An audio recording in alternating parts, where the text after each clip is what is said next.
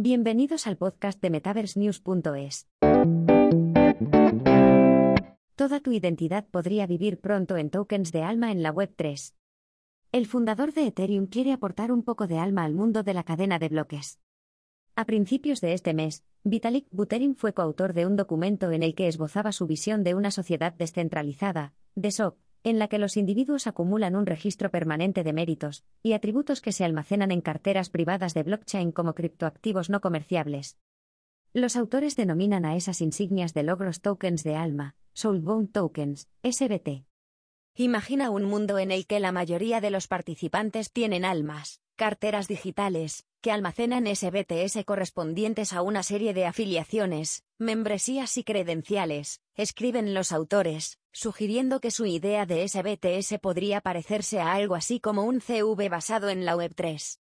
Por ejemplo, una persona podría tener un alma que almacena SBTS que representan credenciales educativas, historial de empleo o hashes de sus escritos u obras de arte, dice el artículo.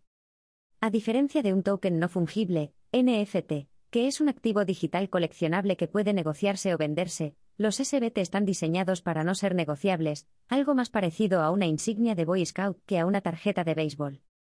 Según el documento, un individuo obtendría SBT de otras almas dentro de la sociedad descentralizada.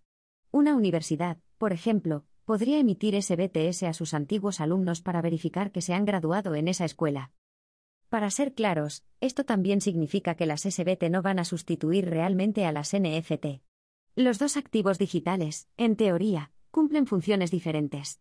Mientras que un NFT está diseñado para ser comerciable y actuar como un activo financiero, un SBT, sugiere Buterin, se supone que sirve como prueba de carácter, más que como prueba de riqueza.